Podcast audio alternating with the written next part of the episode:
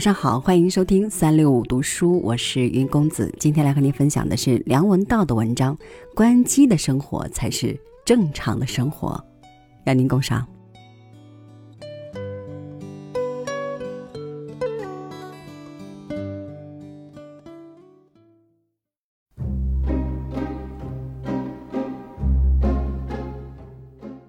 关于生活，所有该知道的事。其实我们早就知道了，如果还要靠看书来提醒，只因我们习性太深。手机一种最能剥夺自由的工具，却总被宣传成让你自由自在、随时保持联系的好东西。没有手机的年代，一般打工仔将在外，君命有所不受。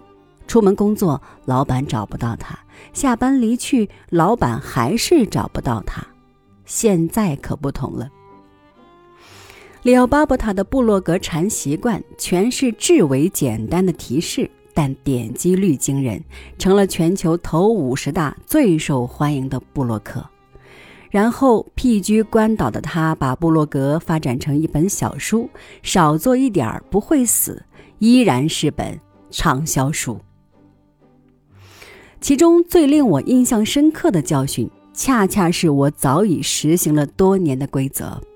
比如说，不要一整天都在打电话，应该把联络人全数列出来，电话一次打完。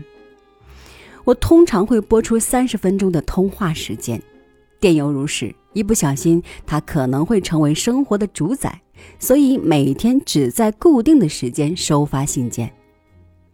对于上了黑莓瘾，三分钟收不到邮件就浑身不自在的人来说，这似乎有点不可思议。可是回头想一想，联络到底是为了什么？从前是因为有事才想到要联络他人，现在却是为联络而联络。所以我兼具使用 MSN 和 QQ 之类的东西，常常有人和我索取联系方式。彼此交换电话、电邮，再顺道问一句：“你有没有 MSN？” 这样子会更方便些。方便，我就不想这么方便，更何况那根本算不上是方便。且看一般人使用这类聊天工具的习惯，有事儿没事儿都要搭上几句话，谁上线了就跟谁说声嗨。谁说自己今天不开心，就要草草安慰两句，问他到底怎么了？这种沟通没有多大的意义，作用就是让沟通继续下去。工具让人异化，现代的通讯工具就是最好的例子。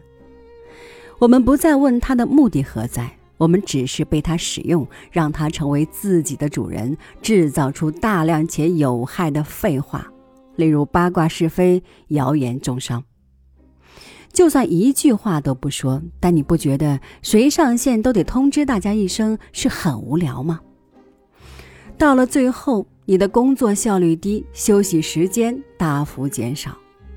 我计算了一下，在没有使用手机之前，我每天花在电话上不多过二十分钟，如今已膨胀为四十分钟了。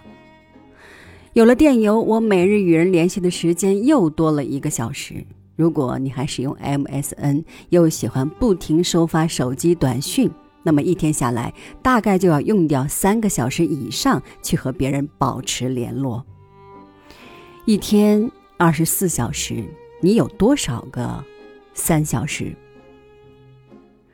里奥爸爸他说的很简单，我们竟然都忘了。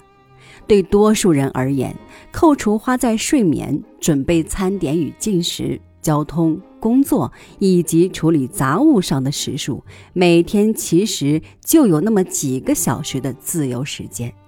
请多加保护自己的时间，这是你最珍贵的资产，请务必以生命捍卫它。